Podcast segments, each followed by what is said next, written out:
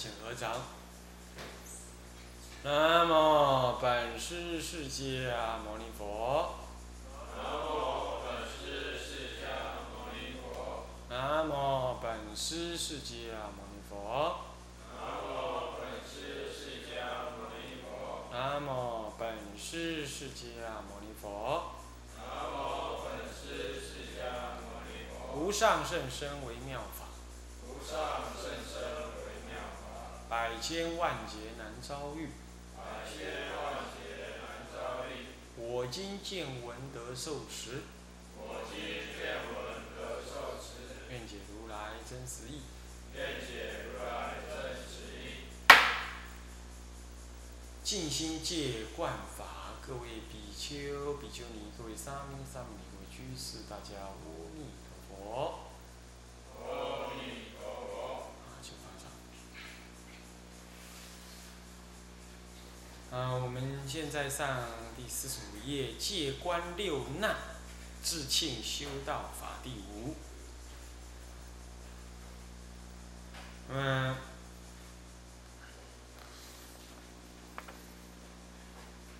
标题是说叫我们戒教戒我们观察啊啊不是六难六难啊说错了六难六种难事而不是难。啊嗯难的话呢呃是灾难。啊这是难。啊六种难事。啊那么因此呢我们六种难事基本都能够获得拥有，所以应该要自己庆幸。那么呢，努力的在这个基础上修道，这个意思。那么前面呢，叫我们要较量心行，叫我们要比对啊这个清浊。那么发起善心，最后发起大乘心。对于别人的毁谤，或者是不以为然呢，应该要心默默，默默的清净。那么呢，不受影响，那么无我的汇入了这个大乘。虽然看起来是小乘法，但究竟呢是大乘，是这个意思。那么，既然较量心行呢，我们已经发善心了。那么，再来观察自己呢所处的一个机会是什么？那么就会发现，就是说，哦，原来六种世间佛法中的难事、难能、可贵、难得、能得的，我们都已经得了。啊，那么我们应该要自己庆幸。有这个因缘得以成就修道的机会，那么千万呢，不要妄自菲薄啊！抓住这千载难逢的这个机会，说千载根本还不足以形容啊！所以说，非常非常百千万劫难以遭遇的这样子的一个一次佛法的机会，那么呢，来修道。所以较量心行完毕，应该要发这样子的一个比对的心，也是一种比对。那么呢，因此发起一种珍重、用功、不自弃的这种心情。在末法时代修道，尤其是难于正法。那么呢，这末法人生难得，佛法难闻，那么中国难生。大乘难信，乃至于境界难持、难以遇，等等呢，这些难得的，你都得了；还有难生难得，出家难有难有可贵，难能可贵，你全部都有了。那你想想看，怎么可以呢？啊，轻易的这个，这个这个这个浪费掉？想起来是很恐怖嘛，要要常常想这个事情啊，你就放逸不了，所以要常常注意这个事。那么这个，我们来看这个科判，巫一是叠篇名，就是戒观六难，自切修道法第五。那么一篇是分两科，即一是分六难，将六种难事分开来说。啊那么己二就是以计数之，计数之。那么这个这个分六难又分更一跟更二，更一是黎明六如闻，那么更二是通解，黎明六如闻，不是黎明六如闻啊，不是这样，黎明六如，黎明就是说分说分开来别名。这很容易懂，我们来看看啊。第一难，一者万类之中，人生难得。如提味经说：“今得人生，难于归木。”这第一难。万类之中，这是万类，是泛称，是指的说一切凡夫六道轮回中凡夫。一切六道轮回的众生啊，千差万别，有大生，有小生，有微细生，有巨大生，这样子的分别当中，是以人生为最难得。人生为什么难得？人的世间呢，叫做沙婆。什么叫做沙婆呢？沙婆世界，沙婆是什么意思呢？堪忍的意思，也就是说有苦有乐，纯苦无乐是地狱、恶鬼、畜生。畜生还勉勉强强，你畜生还有点乐。你看呢，每天早上惊醒，那个是小黄最乐的时候，对哇，你钟一响的时候呢，大家还没有去排班，他就先去排班，那狗子就去排班了。嗯，那你如果慢一点，他还吼你，快一点了。快一点了，我要下去玩了了，是不是？然后沿路就尿尿尿尿，这是我的地方，这是我的地方。然后呢，看到别的狗来了，它就狗仗人势，啊，它是没有尾巴了，只剩下屁股跟耳朵，就翘起来。你看怎么样？这是我的地方，啊，它就去吼人家，还要去骑人家，是这样。啊，那如果呢，啊，人家那个狗啊，狗狗眼子不。狗眼是不敢看人低的，他看一一狗票人 在那走，他就怎么样？那个别人的狗呢，比较很壮的，都不敢欺负他，他就在，他就一副很拽的样子，那是他快乐时光，也不会是半小时，那么这是，就畜生也有点小快乐，啊，吃东西的时候哇，他快乐，是吧？主人回来的时候他快乐一下，他不知道快乐什么，搞不清楚。表示很热情，所以全天底下最会拍马屁的动物就是狗，是这样。那么好了，这是狗，所以说狗还有一点点快乐。但到畜生，大部分畜生是没有快乐，它只有吃吃吃吃吃这样子痛苦的的追寻。那到了恶鬼道啊，也不是说都没快乐，呃，有一点小小福报的鬼啊，就做地。土地公他就有点小快乐，啊，做做那个天那个这个那那个叫什么罗刹鬼，啊，或者是天行鬼，乃至于这个鬼啊，遍布在天跟人的一切世界当中。有的鬼呢，他他的主意是鬼族，但是他的福报呢跟天人接近，所以他享受类似天宫那样的生活。但是他有鬼的什么呢？鬼的不自在，啊，他没有那天人的那种那种自在的那种那种威德，他是没有。但是享福有，是这样。但是也有，但是大部分的鬼是痛苦，没得吃的，啊，是害怕见到人，听其他众生受人家欺负，受大鬼欺负。那么地狱的众生是纯苦无乐。那么人类，人不同，人有有苦，爱不爱别离，怨憎会，求不得，啊，那么呢，这个就这个这个这个生老病死，五阴炽盛，这种这种，欲望之苦，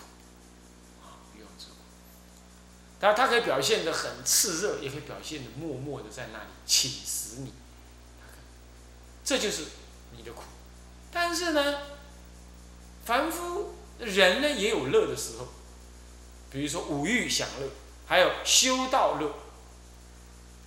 修道乐，这个凡夫为什么呃这也有这个修道乐呢？他偶尔也会起善心，也会布施，那么也会讲好话，那也会救人。你比如说九二一，对不对？突然间，台湾好像多了一点好人，好像是赎罪的呢，还是啊特别良心发现的？我们不知道。这个，但是呢，我们都很乐意见到这些人。他们好像平常忙着赚钱呢，可能他为了赚钱，你也为了赚钱，两个人是这个这个这个水火不容。但是呢，发现啊，他酒后他家有怎么样？他可以抛头颅洒热血为你帮忙，这表示台湾人。还有一份这种善心为民，但据说这还是三十岁以上的人有这种这种 feeling。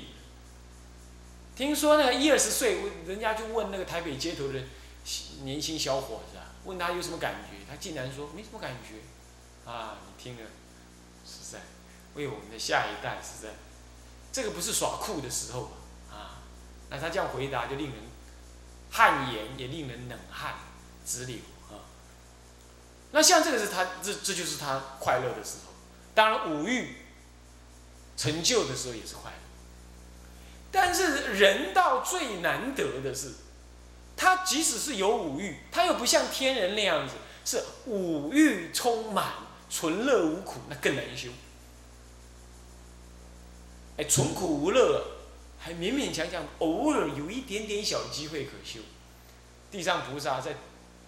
有时候偶尔入地狱去啊，他会叫他们念观音菩萨、念阿弥陀佛，乃至念地藏王菩萨，他们愿意念。地狱的痛苦众生啊，有点过去有点小善根的是他听得进去。但是天人啊，惨喽！天人呢，五欲享乐，五欲自在，共高我慢，那么就享乐而愚痴，愚痴而不闻佛法。所以呢，这富贵。学道是难于贫贱啊，所以说人呢刚好挂在中间。你说他乐嘛？没有乐的像天人那样的乐的，忘了我是谁。那么苦嘞？没有苦的怎么样？从苦到没有时间，不闻父母三宝名字，像地狱的苦。所以他在中间，所以他有苦，所以让你不至于太放逸，知道要处理。他有乐，所以他能够有闲暇的机会让你修道，不像那个天人呐，没有闲暇，或者地狱也没有闲暇，这极苦或极乐都没有暇，没有闲暇，忙的什么？忙的享享乐或忙的受苦，根本没有闲暇。所以这个这个西藏的菩提道次第广论提到说，这是暇满人生，这有暇人生，这律他引的是。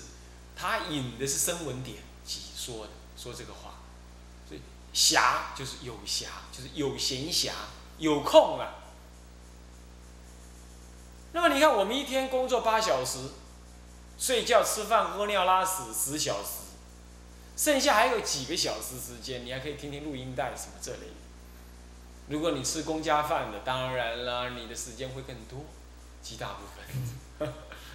啊，是不是？所以这就是闲暇。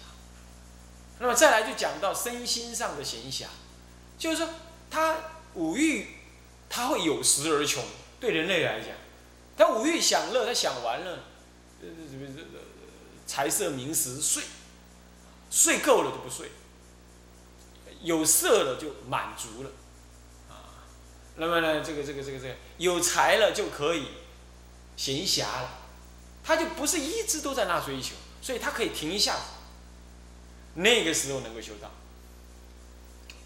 我在《爱道经》上提到，我说这男女又有别，女人在感情上面那种欲动、那种不满足感啊，常常比男人严重。男人是肉欲上的都不满足，他来得快，去得也快。但是女人的强烈，是默默的、冷冷的、淡淡的，他一直在那儿。所以呢，比较起来，男子又比女子还闲暇。他就是娱乐完了之后啊，他有一段极长的时间，他不想要娱乐，啊，这段时间刚好是他可以修行的时候。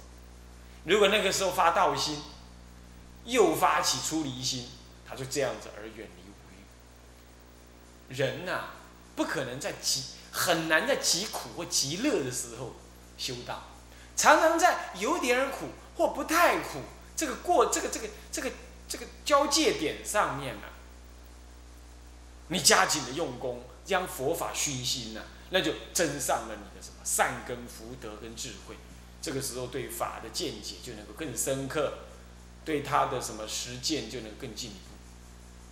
这就是因为人人生苦乐之间有暇，不踏苦也不大热，那所以说在苦乐之间仍有闲暇，能够用心用功，所以人生呐难得。再来呢，以人的智慧，因为有闲暇，人的六根呢，基本上呢不是很聪利，但是呢，他有机会依这个六根行善。你看那个猪狗猫羊，没没什么太大机会行善，是不是这样子啊？啊，那么它的本身呢，都有还有杀业之源，你老虎、狮子、豺狼、虎豹。这一类的呢，他还要杀生，虽然那个业报轻一点，但他就是这样子，他为求生活啊，他没有那个足够的那种生活正命的智慧啊，所以他几乎整天就得要去狩猎。但人不用，人靠的智慧呢，能够少分时间的狩猎，大多分的时间能够闲暇，只要他欲望不要那么多的话。现在人要吃一顿饭，不用花太多的时间就能够有，只要不要太享乐，都会有。这就是人生，还有人生有机会依着他的六根去行善，然后修行真善。所以人生呢是在上下之间，在苦乐之间，在暇无暇当中呢，它属于有暇的。的生命种类，可以说一切生命当中最有暇的六道当中最有闲暇的，就是人生。所以说人生呢，得到人的身体是很很宝贵，的。再来呢，人生得以修禅定。你看，你看过哪一只猪在静坐的？啊，你告诉我，你那连猴子都很难静坐，猴心心猿意马，跳来跳去。但人呢？人虽然也是躁动为性，但是相对于这些众生来讲，他是比较有机会静下来，而他的身体结构能让他坐得稳，下肢走动，使得他能够怎么样，坐得稳，能够修禅定。啊是这样，所以凡此之类，所以说这个万类之中，人生难得。他没讲什么原因，大体是因为这个得到人生之后，对修道来讲，是一切众生类最难得。那要得的龙身呢？那种能变化的那个畜生生呢？它终究是畜生。像那个龙啊，它很苦的呀，它那个鳞里头都有那个小虫扎实，很痛苦。天天就是这种痛苦相，啊，那么龙能变化星雨，呃，那么能够这个这个这个吞云吐雾，能够能够引说大小声，能够说能够放大声说小声等等，有这些神通变化，但是还是。所以说人生难得，主要是有闲暇，啊，那么呢，这个这个这个能够修道，苦乐参半。能够修善法，啊，能够听经闻法，能够抉择法义思维，有这个能耐啊，那么接下来呢？如《提味经》中说，《提味经》啊，据说是现在失传，不知道有没有找到，我来不及去查。但《提味经》有真伪二部，啊，听说在南北朝的时候呢，这个，呃，这北朝时代有人也造了一部《提味经》啊，那是因为北朝灭法之后，他重新造一部。那么里头的内容呢，算是也是劝人为善，讲因果。不过嘞。呃，这个这个这个不顺，不太顺那个佛的语句的那个章法，据说是伪经。那么呢，文献中也有一部记载的是真的《体味经》，说里头的文句、行文方式跟一般的佛经很接近。那么这就是，所以那这里呢，应该是真的那部经。啊，提到说。今得人生难于归木，得到人生的困难度啊，比归木还难。这是归木是什么意思？这个呢？这个在《菩萨处胎经》里头有，有这么样几个故事。他说佛陀讲到哎，这么一个故事，他说这个得人生，他做了一个比喻，说有多难呢？就比如说四大海啊，那么大。四大海，你就想象四个大太平洋吧。那么呢，放一块木头，不大不小，一尺见方。那么挖一个洞，那个洞刚好是乌龟的头啊，刚好能伸过去，那就丢在这个四大海当中，让它飘。那么有一只盲龟，盲哦，眼睛还盲哦，盲龟在那海底头游，一百年浮出来一次，哦，那么呢，他看不到那个木头，而且一百年才浮出来一次，那要刚好让这只乌龟的头穿过这个木孔，你说那个几率有多难？难不难？难不难？非常的难。如果你还在打瞌睡的话呢，你正在浪费那样子的机会，那千载难逢的机会呀，你把它睡掉了，唉，平常休息去睡也就罢了，这个时候听经闻法你睡，是盲龟难于盲龟钻木孔，那你好不容易钻到了，钻上来睡觉。哎呀，太令人遗憾，是不是？啊这就好像拿了阎浮提所有的金银宝贝，跟阎罗王租来一台车，能够用二十年，不能够用五十年、六十年乃至七十年、八十年，结果你租来，把它丢在那儿，让它生锈，整天啊晃啊晃啊，生烦恼啊。讲一天一天的过，一天一天接近还车子的时候，呃，你租来的车，你会不会？像上次我们租了一台那个什么呢？福斯九人座，哇，去游台湾一圈，那是什么呀？分秒必争，好好把它给游完才可以。啊，不不不不不开到什么？不开到时间快到之前绝不回来。当然他说。拿钱去租来的，要物尽其用，而且我一定是什么呢？我一定是要用的时候才去租，我一定缩短那个浪费空白的时间，对吧？是啊，你这个你你这个盲龟钻木头，好不容易钻上来了，但是那也是租来的人生呢啊！你钻过了这个洞，就可以租一个人生车，那让你能够渡这个生死河流船。可是呢，只租给你。你打算租多久？自己说。六十年，不够。要六十年的话，你看慈父只剩下十年可干，那这不行，太慢了，对不对啊？那好歹弄他个八十年吧，啊，再干个三十年，那大概就可以，也算是老和尚，哈哈出家做个老和尚，那就可以了，啊，起码搞到不要像唱功那样，不必像唱功说活一百二，那起码你得活到八十。是不是这样子啊？啊，那像那悟光老尼，我看你要活到一百二才可以，啊，这些人，啊，多带一点。那要像这样子的话，你就怎么样嘞？你就得赶快干喽，是不是啊？啊，你你算一算，那而且更何况呢？阎罗王不跟你谈价钱的，是不是啊？他已经跟你注定好了，你某人就是活到多久，除非有特别因缘，不然没有机会。那你能够混吗？人生难于归木是这么难法。那么这一百年浮出来一次，那刚好在四大海当中乱浮乱浮，刚好穿过那个木头孔。你说这个机遇，哎呀呀呀！